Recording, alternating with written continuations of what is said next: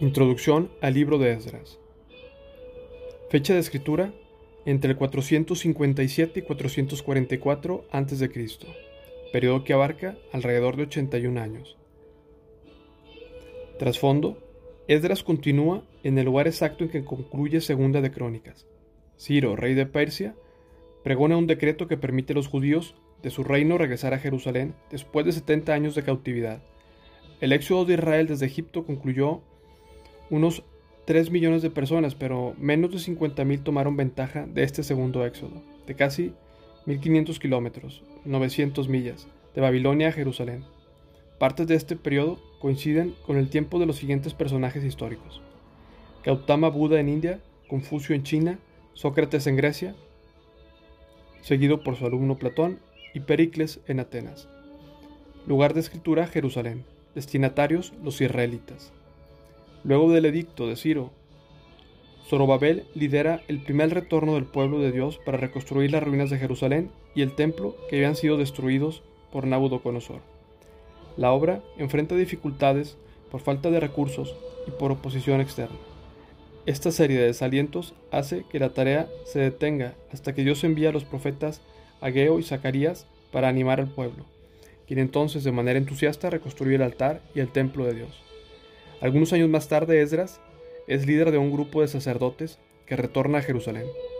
El eficaz ministerio de Esdras incluye enseñanza de la palabra de Dios, inicio de reformas, restauración a la adoración y liderazgo del avivamiento espiritual en Jerusalén. Temas. En forma soberana, Dios protege a sus hijos. Dios siempre cumple sus promesas. Cuando el pueblo de Dios recibe castigo por el pecado, demuestra que el verdadero amor incluye corrección. En vista del eterno amor de Dios, nuestro deber es obedecer a su palabra. Ningún problema es demasiado grande para detener el plan realizado en la voluntad de Dios. Nuestras metas deben ser dignas de los ojos de Dios y a los nuestros. Nuestras tristezas de ayer pueden ser nuestros éxitos hoy. Bosquejo Número 1. Los exiliados regresan a Jerusalén. Número 2. El templo de Dios es reconstruido. Y número 3. Esdras llega a Jerusalén y realiza reformas. Esdras 1. Ciro permite el regreso de los desterrados. En el primer año de Ciro, rey de Persia, el Señor cumplió la profecía que había dado por medio de Jeremías. Movió el corazón de Ciro a poner por escrito el siguiente edicto y enviar a todo el reino. Esto dice Ciro, rey de Persia. El Señor, Dios del cielo, me ha dado todos los reinos de la tierra. Me encargo de construirle un templo en Jerusalén, que está en Judá. Cualquiera que pertenezca a su pueblo puede ir a Jerusalén, de Judá, para reconstruir el templo del Señor, Dios de Israel, quien vive en Jerusalén, y que su Dios esté con ustedes. En el lugar que se encuentre este momento judío, que sus vecinos los ayuden con los gastos, dándoles plata, oro, provisiones para el viaje y animales, como también una ofrenda voluntaria para el templo de Dios en Jerusalén. Luego, Dios movió el corazón de los sacerdotes, de los levitas y de los jefes de las tribus de Judá y Benjamín, para que fueran a Jerusalén a reconstruir el templo del Señor. Todos los vecinos colaboraron, dándoles objetos de plata, oro, provisiones para el viaje y animales. Les dieron muchos regalos valiosos, además de todas las ofrendas voluntarias. El propio rey Ciro sacó los objetos que el rey Nabucodonosor se había llevado del templo del Señor en Jerusalén y había colocado en el templo de sus dioses. Ciro le ordenó a Mitridates, el tesorero de Persia, que contara esos artículos y se los entregara a Sebasar, el líder de los desterrados que regresaban a Judá. La siguiente es una lista de los artículos que se devolvieron. Tazones de oro 30, tazones de plata 100, no, tazones de plata, 1000. Recipientes de plata para quemar incienso, 29. Copas de oro, 30. Copas de plata, 410. Otros artículos, 1000. En total eran 5.400 artículos de oro y plata. Sebasar los llevó todos consigo cuando los desterrados se fueron de Babilonia hacia Jerusalén.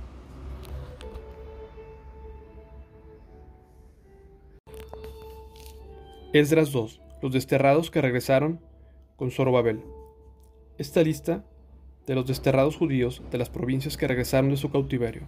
El rey Nabucodonosor los había desterrado de Babilonia, pero ahora regresaron a Jerusalén y a las otras ciudades de Judá, donde vivían originalmente. Sus líderes fueron Zorobabel, Jesúa, Nehemías, Seraías, Reelías, Mardoqueo, Bilsán, Mispar, Bigpai, Reum y Baana. Este es el total de los hombres de Israel que regresó del destierro. La familia de Paros, 2172. La familia de Cefatías, 372. La familia de Ara, 775. La familia de Paad Moab, descendientes de Jesúa y Joab, 2812. La familia de Elam, 1254. La familia de Satu, 945. La familia de Sikai, 760. La familia de Bani, 642. La familia de Bebai, 623. La familia de Asgad, 1222. La familia de Donicam, 666. La familia de Bigbai, 2056. La familia de Adín, 454. La familia de Ater, descendientes de Ezequías, 98. La familia de Besai, 323. La familia de Jora, 112. La familia de Asum, 223. La familia de Jibar, 95. La gente de Belén, 123. La gente de Nefota, 56. La gente de Ananot, 128. La gente de Bet Asamabet, 42. La gente de Kiriat Jeraim, Kafira y Beroot, 743. La gente de Ramá y Jeba, 621. La gente de Migmas, 122. La gente de Betel y Ai, 223. Los ciudadanos de Nebo, 52. Los ciudadanos de Magbis, 156. Los ciudadanos de Lam Occidental, 1254. Los ciudadanos de Arim, 320. Los ciudadanos de Lot, Adid y Ono, 725 los ciudadanos de Jericó 345, los ciudadanos de Sena 3630, los sacerdotes que regresaron del destierro, la familia de Gedadías por línea genealógica de Jesús 973, la familia de Imer 1052, la familia de Pasur 1247, la familia de Arim 1017. Estos son los levitas que regresaron del destierro, la familia de Jesúa y de Camdiel, descendientes de Odavías.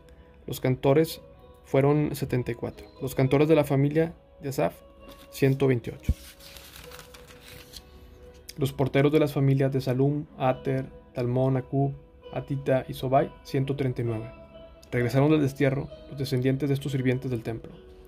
Sia, Azufa, Tabot, Queros, Sia, Padón, Levana, Agaba, Acub, Agab, Salmai, Anán, Gidel, Gaar, Reyá, Resín, Necoda, Gazam, Usa, Pasea, Besai, Asena, Meunim, Nefusim, Babuk, Akufa, Arur, Baslut, Meida, Arsa, Barcos, Isara, Tema, Nesia y Atifa.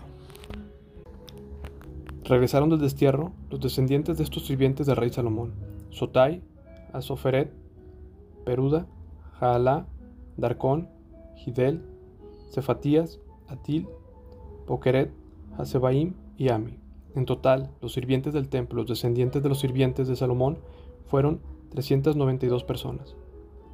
Otro grupo regresó en esos días de las ciudades de Tel Mela, Tel Arsa, Kerum, Adán e Imer. Sin embargo, ni ellos ni sus familias pudieron demostrar que eran descendientes de Israel. Ese grupo incluía las familias de Delaya, Tobías y Necoda, un total de 652 personas. También regresaron tres familias de sacerdotes. Había Cos y Barzilai. Este Barzilai se había casado con una mujer que era descendiente de Barzilai de Galaad y había tomado el nombre de la familia de ella. Buscaron sus nombres en los registros genealógicos, pero no los encontraron, así que no calificaron para servir como sacerdotes. El gobernador les dijo que no comieran de la porción de los sacrificios que correspondía a los sacerdotes hasta que un sacerdote pudiera consultar al Señor sobre este asunto por medio de Urim y el Tumim, o sea, el sorteo sagrado.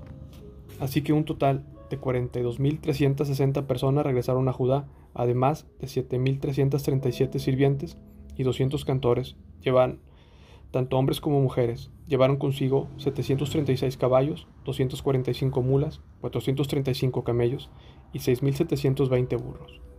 Cuando llegaron al templo del Señor en Jerusalén, algunos de los jefes de familia entregaron ofrendas voluntarias para la reconstrucción del templo de Dios en su sitio original, y cada jefe dio todo lo que pudo. El total de esas ofrendas fue 61.000 monedas de oro, 3.000 kilos de plata y mil túnicas para los sacerdotes. Entonces los sacerdotes, los levitas y los cantores, los porteros, los sirvientes del templo y algunos miembros del pueblo se establecieron en la aldea cercana de Jerusalén. El resto de la gente regresó a su perspectiva ciudad por todo el territorio de Israel.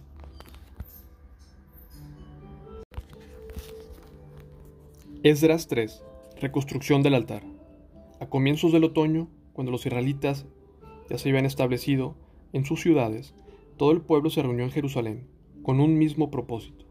Entonces Jesúa, hijo de Jehosadac, se unió a sus hermanos sacerdotes y a Zorobabel, hijo de Salatiel, con su familia, para reconstruir el altar del Dios de Israel.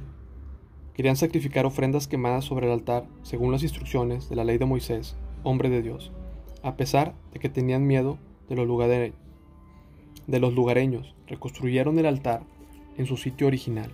Luego, cada mañana y cada tarde, comenzaron a sacrificar ofrendas quemadas al Señor sobre el altar. Celebraron el festival de las enramadas, como está establecido en la ley, y sacrificaron la cantidad específica de ofrendas quemadas para cada día del festival. También ofrecieron las ofrendas quemadas habituales y las ofrendas requeridas para las celebraciones de la luna nueva y los festivales anuales, tal como lo había establecido el Señor. La gente también entregó ofrendas voluntarias al Señor, 15 días antes de que comenzara el festival de las enramadas los sacerdotes empezaron a sacrificar ofrendas quemadas al Señor. Esto ocurrió antes de que comenzaran a echar los cimientos del templo del Señor. El pueblo comienza a reconstruir el templo. Luego el pueblo contrató albañiles y carpinteros y compró troncos de cedro de los habitantes de Tiro y Sidón, a quienes les pagaron con alimentos, vino y aceite de oliva. Transportaron troncos desde las montañas del Líbano hasta Jope, haciéndolos flotar a lo largo de la costa del mar Mediterráneo, ya que el rey Ciro había dado permiso para hacerlo. La construcción del templo de Dios comenzó a mediados de la primavera, en el segundo año después de la llegada a Jerusalén. La fuerza laboral estaba formada por todos los que habían regresado del destierro, entre ellos Zorobabel, hijo de Salatiel, Jesúa, hijo de Jeosadac, junto con sus hermanos sacerdotes y todos los levitas. Pusieron al frente de la reconstrucción del templo del Señor a los levitas mayores de 20 años de edad. Jesúa, sus hijos y parientes, juntos con Cadmiel y sus hijos, todos descendientes de Odavías, supervisaron los que trabajaban en el templo de Dios. Para esta tarea contaron con la colaboración de los levitas de la familia de Enadad. Cuando los constructores terminaron los cimientos del templo del Señor, los sacerdotes pusieron sus mantos y tomaron lugar para tocar las trompetas. Luego los levitas descendientes de Asaf hicieron sonar sus címbalos para alabar al Señor, tal como lo había establecido el rey David. Con alabanza y agradecimiento entonaron el siguiente canto al Señor. Él es tan bueno, su fiel amor por Israel permanece para siempre. Luego todo el pueblo dio un fuerte grito alabando al Señor, porque se habían echado los cimientos del templo del Señor. Sin embargo, muchos de los sacerdotes levitas y otros líderes de edad avanzada que ya han visto el primer templo lloraron en voz alta al ver los cimientos del nuevo templo. Los demás, en cambio, gritaban de alegría. Los gritos de alegría se mezclaron con el llanto y produjeron un clamor que podía oírse a gran distancia.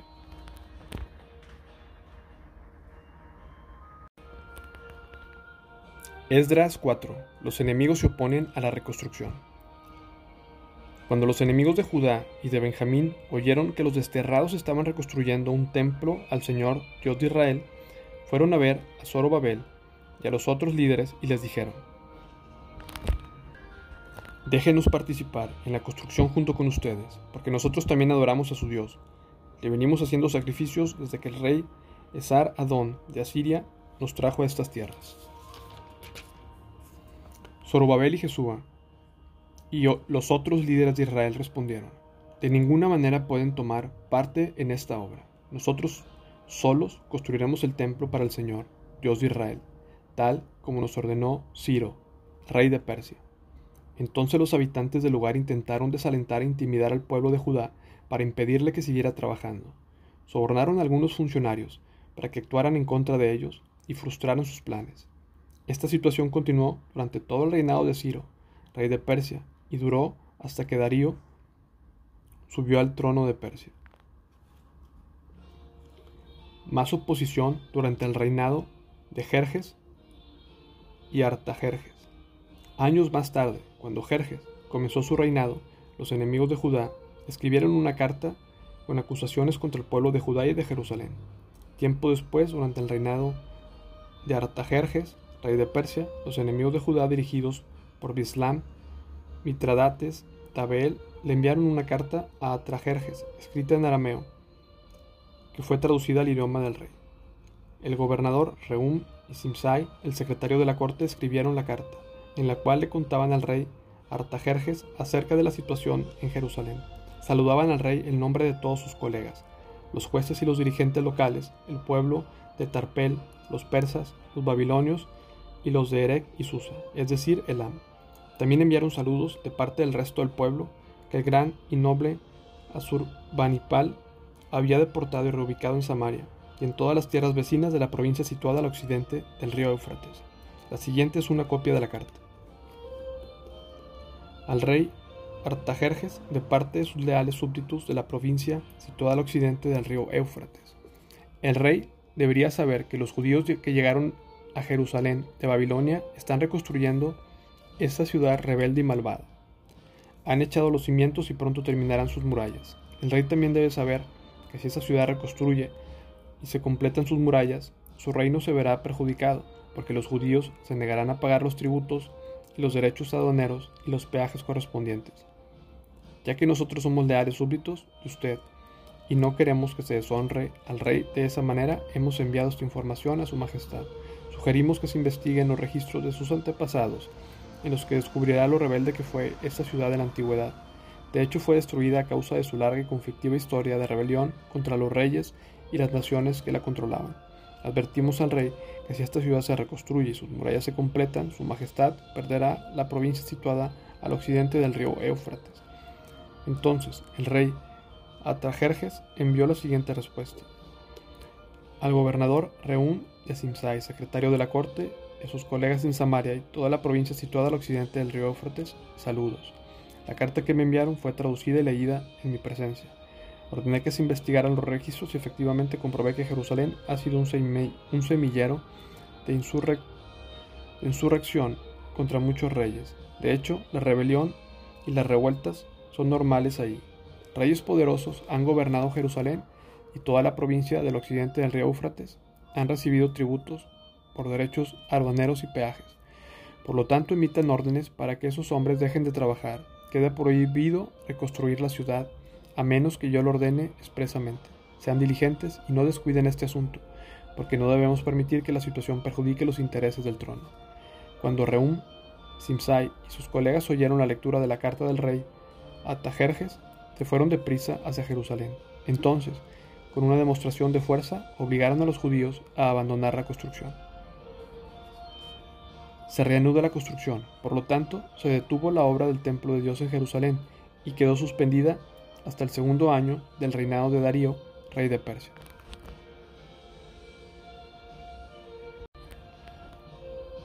Esdras 5 En ese tiempo los profetas Ageo y Zacarías, hijo de Ido, profetizaron a los judíos que estaban en Judá y en Jerusalén. Hablaron en nombre del Dios de Israel, quien estaba sobre ellos. Zorobabel hijo de Salatiel, y Jesúa, hijo de Jehosadac, respondieron y continuaron la reconstrucción del templo de Dios en Jerusalén. Los profetas de Dios estaban con ellos y los ayudaban. Sin embargo, Tatnai, el gobernador de la provincia situada al occidente del río Éufrates, y Setar Osnai, junto con sus colegas, pronto llegaron a Jerusalén y preguntaron, ¿quién les dio permiso para reconstruir este templo y restaurar esta estructura? También pidieron los nombres de todos los varones que trabajaban en la construcción del templo. Pero como Dios cuidaba de su pueblo, no pudieron impedir que los líderes judíos siguieran construyendo hasta que se enviara un informe a Darío y él comunicara su decisión al respecto. Carta de Tatnai al rey Darío. La siguiente es una copia de la carta del gobernador Tantai, Setar Bonsai y los demás funcionarios de la provincia situada al occidente del río Éufrates le enviaron al rey Darío. Al rey Darío saludos. El rey debería saber que fuimos al sitio donde se construye el templo del gran Dios, en la provincia de Judá. Lo están reconstruyendo con piedras especialmente preparadas y le están colocando madera en las murallas. La obra prosigue con gran energía y éxito. Les preguntamos a los líderes quién les dio permiso para reconstruir el templo y restaurar la estructura. También exigimos sus nombres para poder comunicarle a usted quiénes eran esos líderes. Ellos dieron la siguiente respuesta. Nosotros, siervos de Dios del cielo y de la tierra, estamos reconstruyendo el templo que hace muchos años edificó aquí un gran rey de Israel. No obstante, debido a que nuestros antepasados hicieron enojar al Dios del cielo, él los entregó en manos de Nabucodonosor, rey de Babilonia, quien destruyó el templo y desterró el pueblo a Babilonia. Sin embargo, el rey de Ciro de Babilonia, en el primer año de su reinado, emitió un decreto que ordenaba reconstruir el templo de Dios. El rey Ciro devolvió las copas de oro y plata que Nabucodonosor había tomado del templo del Dios de Jerusalén y habían colocado en el templo de Babilonia. Esas copas fueron retiradas de ese templo y entregadas a un hombre llamado Sesbazar, a quien el rey Ciro había designado gobernador de Judá. El rey indicó que devolviera las copas a su lugar en Jerusalén y reconstruyeran el templo de Dios en su sitio original. Así que ese tal Sesbazar llegó y echó los cimientos del templo de Dios en Jerusalén. Desde entonces la gente ha estado trabajando en la reconstrucción, pero aún no está terminada. Por lo tanto, si al rey le place, solicitamos que se haga una investigación en los archivos reales de Babilonia al fin de descubrir si es verdad lo que el rey Ciro emitió un decreto para la reconstrucción del templo de Dios en Jerusalén y luego que el rey nos haga saber su decisión sobre este asunto.